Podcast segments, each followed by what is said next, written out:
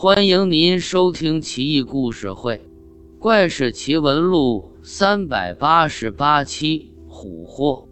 元成宗铁木儿大德年间，京南境内山区有九个人结伴而行，半路遇上暴雨，无奈之下，他们找到一个旧土洞避雨。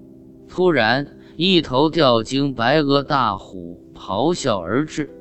聚坐在山洞口，虎视眈眈，目露凶光。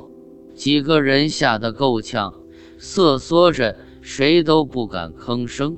九个人中有一人似乎是个傻子，唯独他拍手大笑，说道：“这只大猫很可爱啊。”其他八人合计道：“老虎不吃人，断然不会离开。”我们只好牺牲这个傻子了。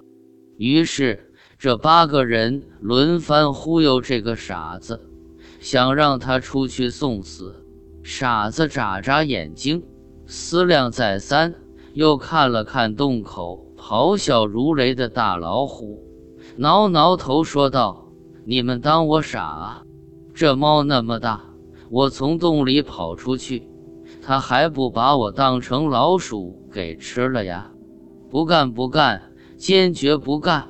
这八个人一时无语，只得把身上的衣服脱下来，绑成人形，扔了出去。老虎理都不理，接着冲他们怒吼，震得几个人耳膜几乎穿孔，骨头都快酥了。